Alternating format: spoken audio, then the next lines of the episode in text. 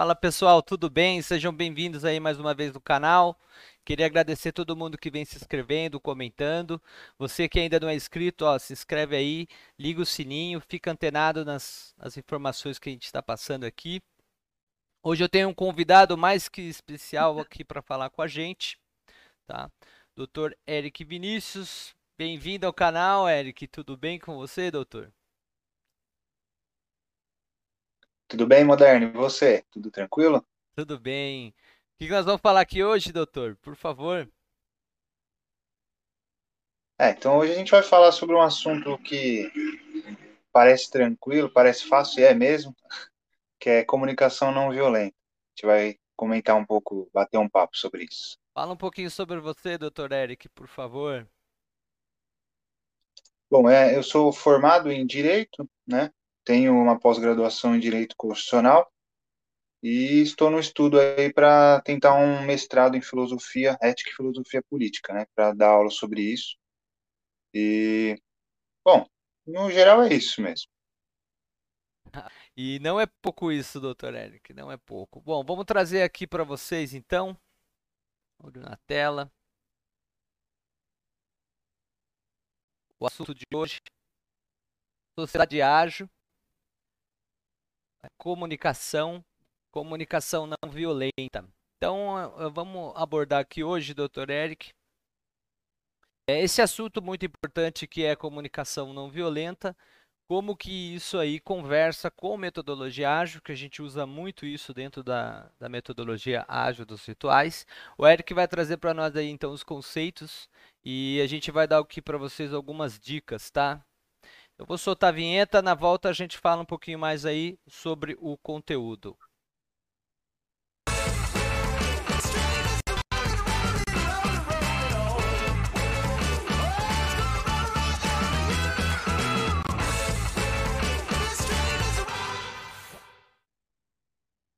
Então vamos lá. É aqui é o seguinte, vamos abordar aqui o que é comunicação não violenta exemplos de comunicação não violenta, aonde se aplica a comunicação não violenta em métodos ágeis e algumas dicas aí para se aplicar. Quem tem times ágeis poder aplicar aí dentro dos times. Quem não trabalha ainda com agilidade vai poder aí ter alguns exemplos do dia a dia. Eu vou pedir para o experiente no assunto, Dr. Eric, por favor, o que, que é comunicação não violenta? Como é que você chegou nela? Como é que você conheceu ela? Fala um pouquinho para nós aí. Bom, é, eu cheguei no, no, tema comunicação não violenta porque comecei a pesquisar é, assuntos sobre psicologia, neurociência e comportamento é, para aplicar no meu dia a dia, porque, né, como você deve imaginar, é, para nós advogados chega bastante problema, as é. pessoas chegam né, sempre Ninguém vai atrás de né? advogado né? sem ter um problema, não é, doutor? É, geralmente as pessoas buscam justamente para isso, né? E elas chegam e, lá bom, esbaforidas. Nisso, eu fui, comecei a tra... É, chegam esbaforidos, nervosos, né? Muitas vezes acontece algum, algum, alguma decisão que não é tão é, favorável a elas e elas tendem a querer descontar na gente, por exemplo. Então tem que saber é, usar esse jogo de cintura, né? Eu queria entender como fazer isso de uma forma um pouco mais é, teórica, digamos assim. E aí eu fui, fiz um curso sobre comunicação não violenta, e a partir desse curso peguei os, principais nomes, ou o principal nome, que é um, é um autor, e passei a estudar por conta. O Foi assim que eu cheguei né, no, Marshall no Rosenberg, é isso? Exatamente. É o americano Marshall Rosenberg. E, bom, aí para a gente né, dizer o que é a comunicação não violenta, tem duas respostas básicas que ele dá para a gente que eu vou passar aqui para vocês. Uma é uma resposta mais técnica, que é, um, é um, uma forma de método de discurso que tem como principal objetivo é, melhorar a comunicação entre as pessoas, né? E tem uma segunda resposta, que é uma resposta. Né? Exatamente.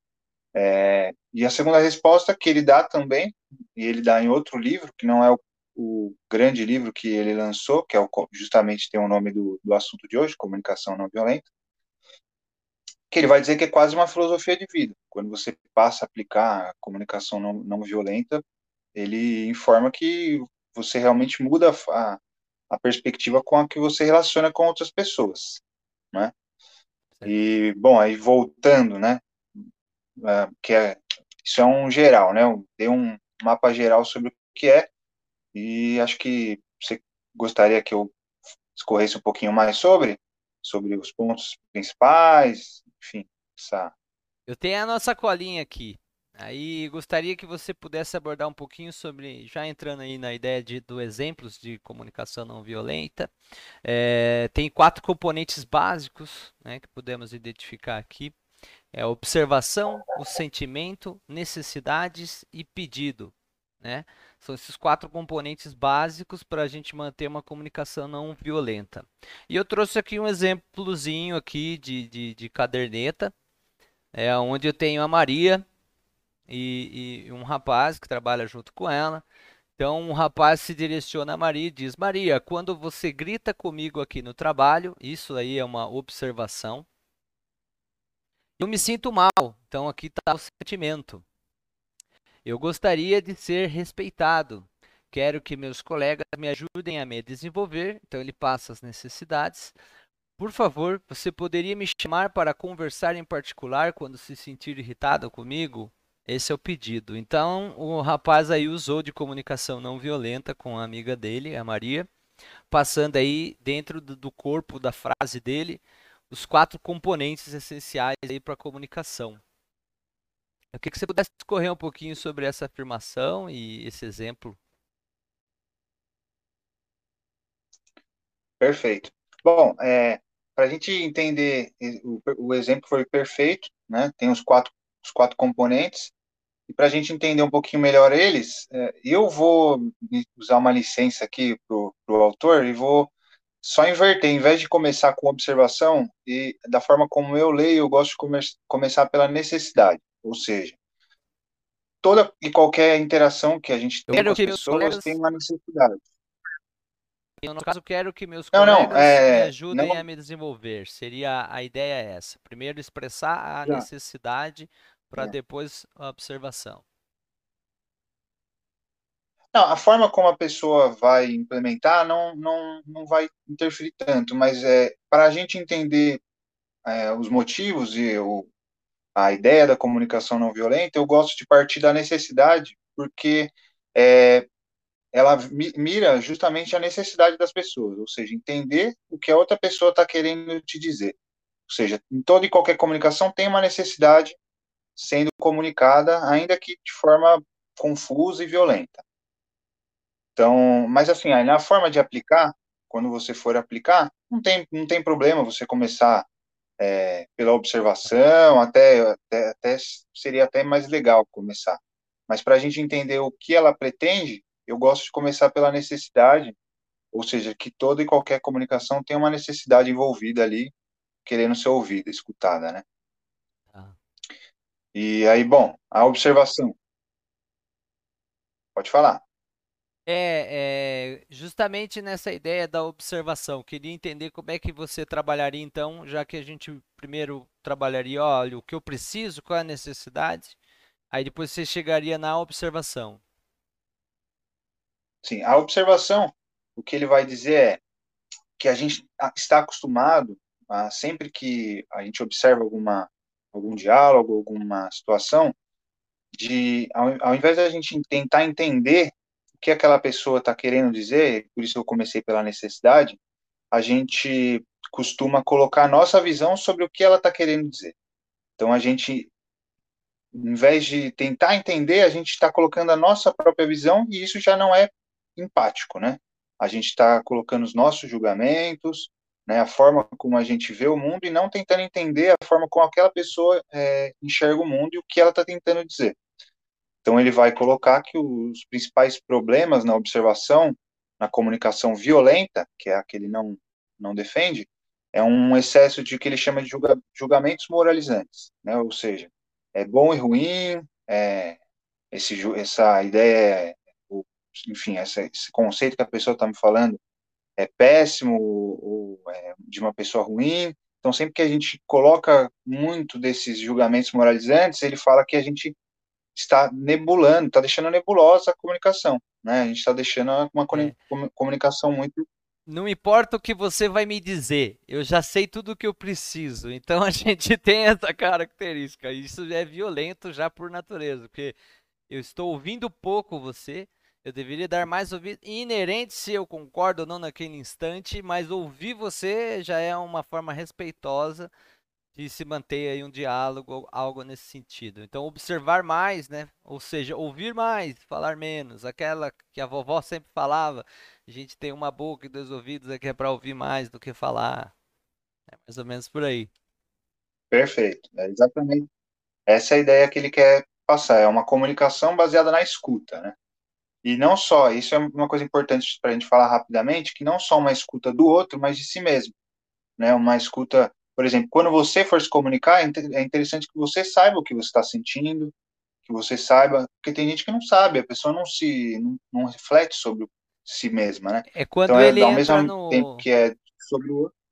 Quando ele entra no outro componente que é o sentimento, né? É disso que a gente está fazendo a ancoragem agora. Essa ideia de expressar o é, sentimento. Então, aí, já que a gente eh, chegou né, nesse ponto, né, do, do sentimento, então, é, bom, de certa maneira também está muito ligado à necessidade, né? É, que a gente sente é, é, é uma expressão de uma necessidade que a gente tem. Então, é, toda e qualquer comunicação tem um sentimento envolvido, né? Ou seja, nesse caso que você colocou aí no, no exemplo que você deu, o sentimento envolvido é, é uma tristeza que a pessoa sente quando ela é quando ela é chamada a atenção na frente dos outros de uma forma que que ela se sente degradada, né? Sim. Então esse é o sentimento que ela está querendo expressar. Agora, se a pessoa não tivesse é, ciência da comunicação não violenta, talvez ela não conseguisse expressar esse sentimento de uma forma correta. Então, ela falaria: Ah, eu não aguento mais você gritando comigo, por exemplo. Que é muito comum então, é importante a gente ouvir saiba... isso, né? Exatamente. Então, é importante que a pessoa também treine essa escuta de si mesma, né? Para conseguir se expressar bem quando for falar alguma coisa, seu sentimento. E, o último e aí a gente chega no último ponto. Desculpa, pode falar, doutor. A gente chega no último ponto, que é a, a, o pedido, né? Que o que ele vai dizer é: a nossa sociedade tem uma, uma forma de, de diálogo que é sempre é, os pedidos não, não são pedidos, na verdade, são ordens, né? Então você, ao invés de falar, olha, você pode é, não fazer isso, a pessoa vai falar, não quero mais que você faça isso comigo. Né? Então, sempre e aí ele vai dizer que sempre que a gente dá uma ordem, já cria uma certa barreira, né? Que você não está pedindo, você está ordenando a pessoa fazer daquele jeito. Eu então, queria... Então, esse seria o último ponto. Esse ponto que você tocou uh, no assunto agora, doutor, é bem interessante. É, mostrar para o pessoal que está assistindo a gente um exemplo prático. É, quando se recebe uma ordem né, de uma liderança e não se entende aquilo, e, então é aquilo é feito a partir da autocracia, aquela ideia de, de, de ordenar né, hierarquicamente. Isso gera desgaste. É um colaborador que ao longo do tempo ele vai procurar trabalho em outros ambientes, né? É, se não for fora da empresa, vai ser em outro grupo dentro dela, outra equipe. Ou ele vai ficar bom tempo ali se desgastando emocionalmente. Ambos os lados, né? E de ordem paralela, se nós temos colaboradores que eles estão no mesmo nível de hierarquia, gera desconforto, atrito, né? É, aquele clima de guerra, onde as pessoas não conseguem trabalhar com amizade, com sinergia, envolvidos ali, justamente por causa desses pontos de comunicação, né? A forma como a gente se comunica, principalmente na ideia de pedido. Entre outras tantas, né? Não quero nem entrar muito neste meandre, porque acho que só esse assunto daria para nós aqui uma transmissão inteira, mas só para trazer um exemplo aqui é. do dia a dia que a gente vê nas empresas das pessoas ali, o que que isso acarreta, né? O que que a gente pode observar. É, a gente, a gente vê bastante disso né, nas, nas empresas, é, justamente como você bem explicou, né, do ponto da hierarquia. E aí, bom, vamos dar um exemplo, né? Vamos pegar um exemplo rápido que, que eu consigo pensar aqui. É, bom, é óbvio que tem certas ordens que precisam ser dadas na, na, na empresa, né, por parte do chefe.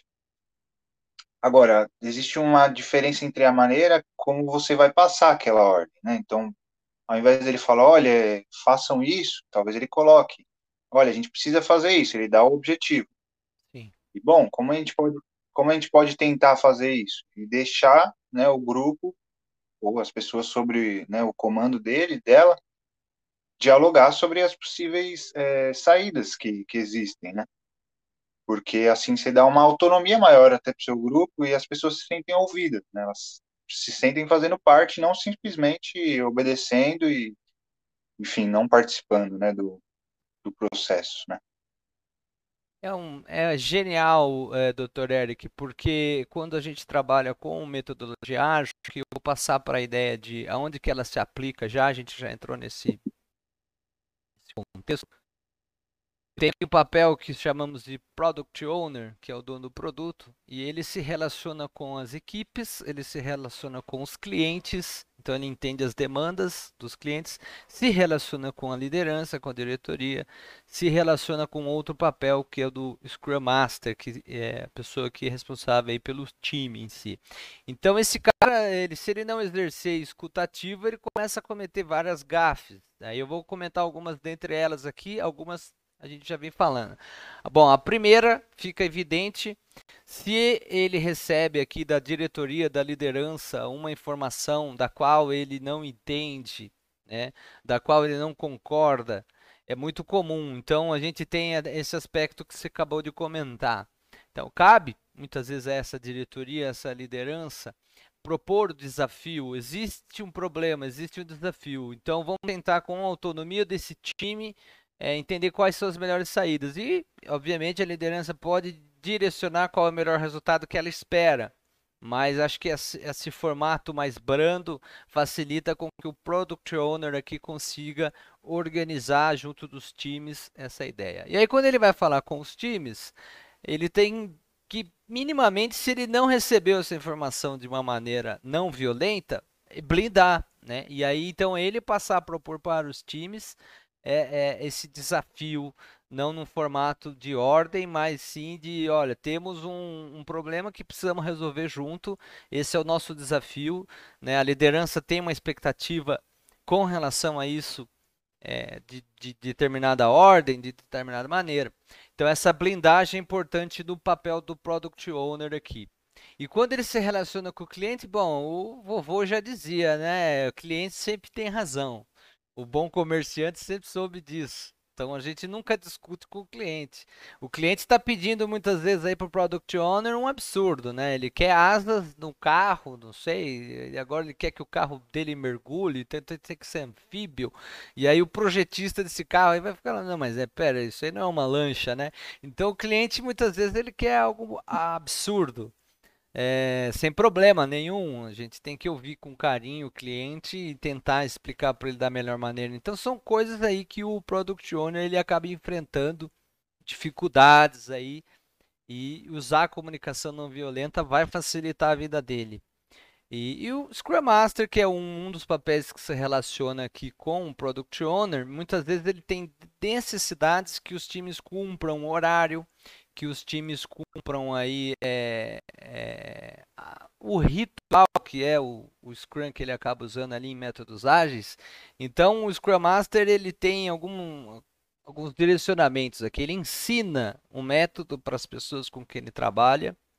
E aí, nesse sentido, ensinar as coisas para as pessoas muitas vezes não é, é, como a gente fala, engolido, né? Engolir né? As pessoas que acabam aprendendo isso aí, se elas não tiverem significado e interesse sobre o assunto, não dá para você empurrar garganta abaixo aquele tema, né? E o Scrum Master ele faz uma liderança servidora, ou seja, ele tem que estar tá muito mais preocupado em tirar problema da frente, em ajudar o time a se comportar, a continuar trabalhando, né? E não ficar cobrando o time. Então isso também faz parte aí de comunicação não violenta. O Scrum Master mantém o processo de trabalho e invariavelmente as pessoas saem dele. Então, como ele tem paciência e, e um olhar atento para entender com as pessoas o que é que está acontecendo, né? O que, que ela pode ajudar, o que essa, esse Scrum Master pode ajudar essa pessoa, que a performance dela caiu, que ela não está entendendo o que o time precisa ou não está trabalhando em prol do time, enfim, ao invés de criar um clima tenso aí de, de, de baixa colaboração. O Scrum Master bloqueia interferências, é um pouco daquilo que nós dissemos aqui do Product Owner quando traz as demandas da liderança, e mais o Scrum Master passa todos os dias observando, porque invariavelmente os líderes podem entrar em contato direto com os times, então o Scrum Master tem que saber se comportar naquele momento também. Gerencia os problemas e gerenciar os problemas gera estresse, então é muito comum que o Scrum Master tenha que ir atrás da mesma pessoa três vezes na semana para pedir, por favor, que algum problema seja resolvido de ordem de outro departamento. Então é sempre importante manter a comunicação não violenta, porque na medida que esse Scrum Master for insultar alguém, né? Vocês não terminam nunca esta porcaria, não me entrega nunca, é, o meu problema está ali, o time não consegue trabalhar, ele não vai mais ser ouvido, né? Ele não vai ser mais atendido aí por outros departamentos. E por último, ele promove as mudanças. É, por último, ele promove as mudanças, ou seja, é, ninguém quer mudar muito fácil, né? Quem mexeu no meu queijo. É difícil alguém aceitar a mudança com facilidade. Invariavelmente, o Scrum Master pode também aí ter problemas sérios com essa ideia de mudança. As pessoas gostam de manter o status quo dela, delas, como a gente vem, vem falando. Por último, tem uma abordagem de como é que os times podem aqui é, tratar do assunto e, e usando at através desse uso das, da, da comunicação não violenta, conversar entre si. Eu acho que nesse aspecto o Dr. Eric pode até colaborar com a gente aqui de uma maneira mais efetiva, trazendo aí dicas para a gente manter aí, se aplicar a comunicação não violenta no nosso dia a dia de maneira clara entre as pessoas.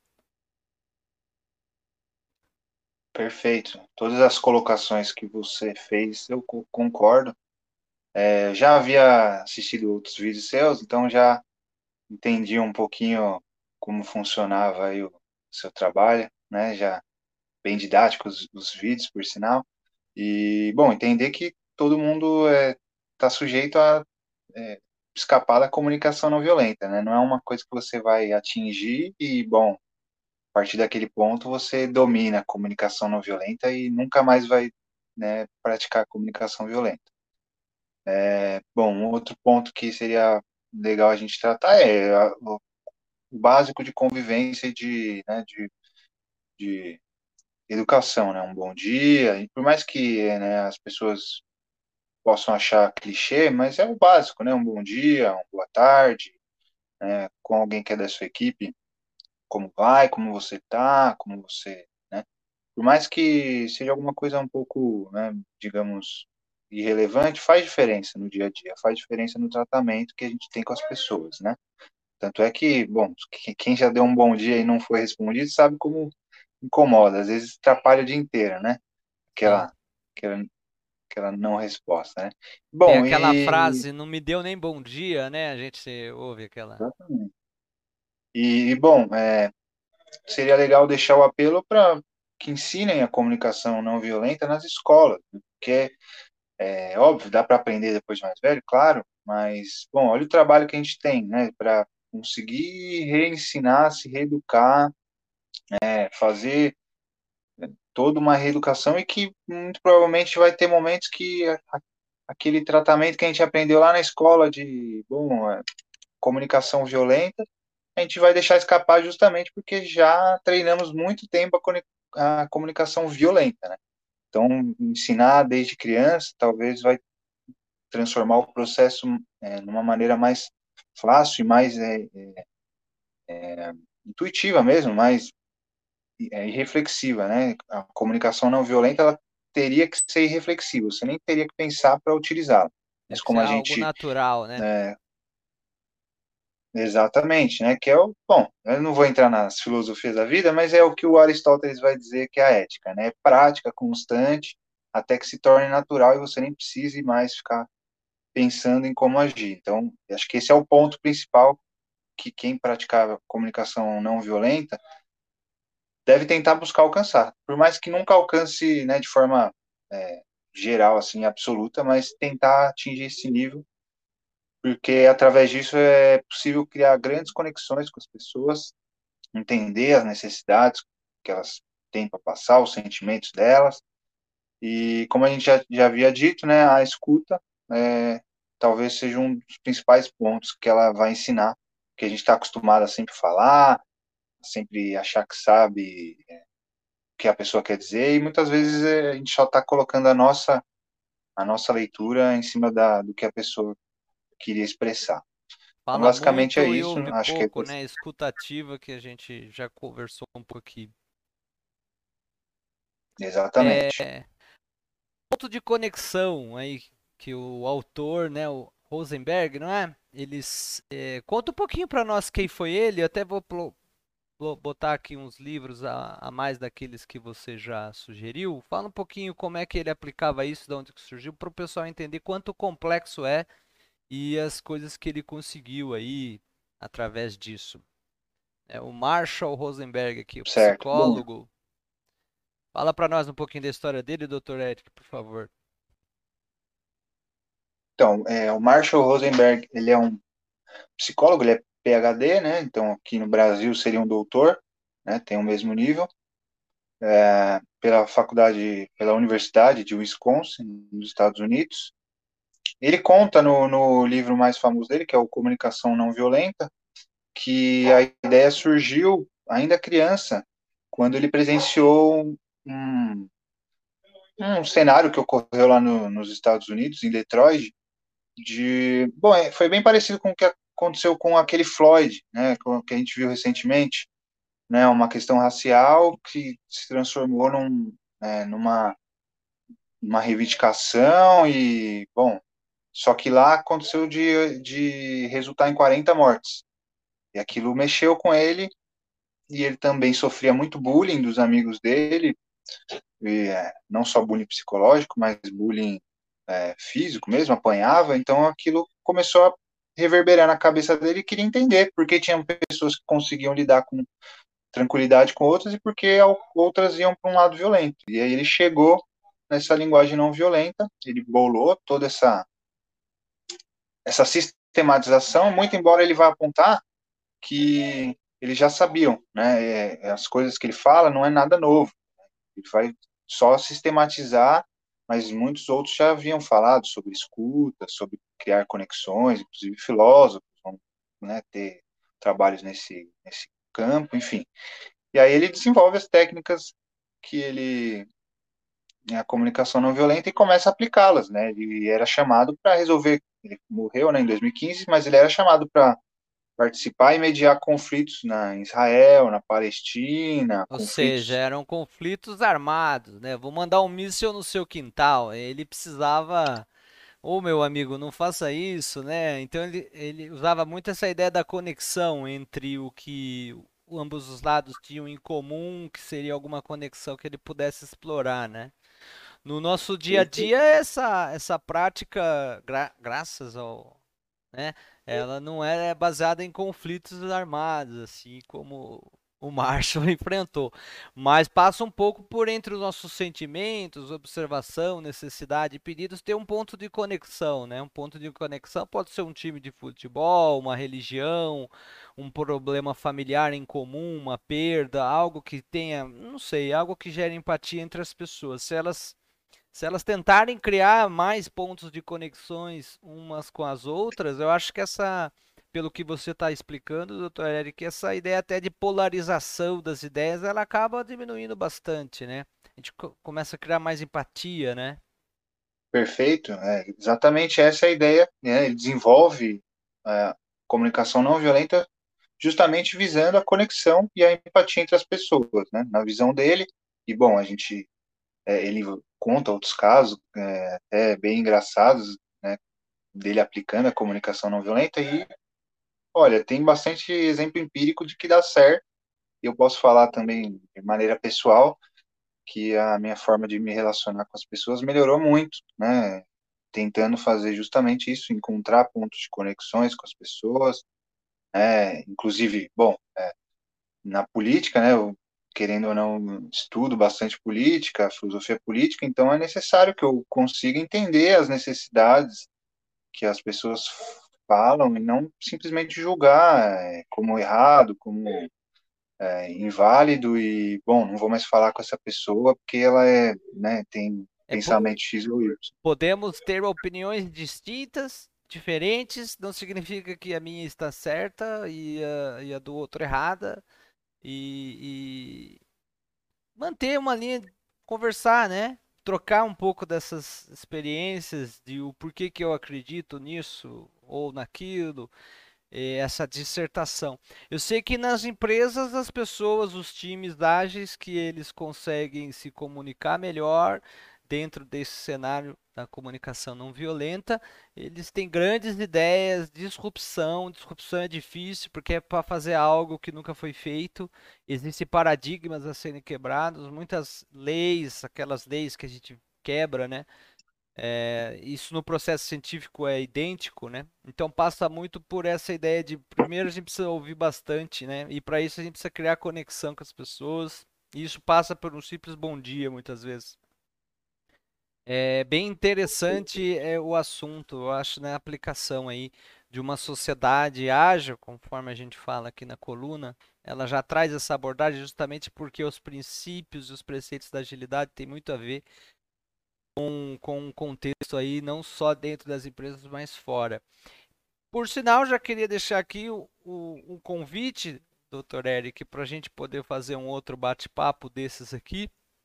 É, eu sei que você tem muito conteúdo ainda, dá para a gente abordar outros assuntos interessantíssimos aqui, é, sobre, por exemplo, essa democracia dentro da sociedade, detalhes das empresas, aliás, né, o reflexo que isso traz para dentro aí. É, viver numa sociedade democrática, mas ter uma empresa altamente hierarquizada, com autocracia e tudo mais. Vou deixar esse assunto para um outro convite. Queria agradecer aqui imensamente a sua visita. É, se tem algum ponto de conclusão que você queira encontrar aqui, para a gente poder finalizar a nossa conversa maravilhosa, por mim eu ficava aqui horas conversando com você, doutor. Eu que queria agradecer a oportunidade de falar sobre um assunto tão bacana, é, não só para as empresas, mas para a sociedade de uma forma geral. E, bom, como eu disse anteriormente, é sempre um prazer conversar contigo. Né? A gente sabe que a gente conversa bastante fora da, das telinhas. E, bom, quando quiser conversar sobre algum outro assunto, sobretudo esse assunto que tanto me agrada, que é a democracia, é, estou sempre à disposição, a gente pode marcar e foi um prazer conversar contigo, meu querido. Obrigado, doutor Eric, o prazer foi todo meu, pode ter certeza. É, pessoal, nós vamos chegando aqui no fim. Vou pedir aí para vocês se inscreverem, quem não é inscrito, liga o sininho, deixe seus comentários. Nós vamos trazer mais vezes aqui convidados aqui. O Eric virá mais vezes, com certeza. É um abraço para todo mundo. Seja ágil.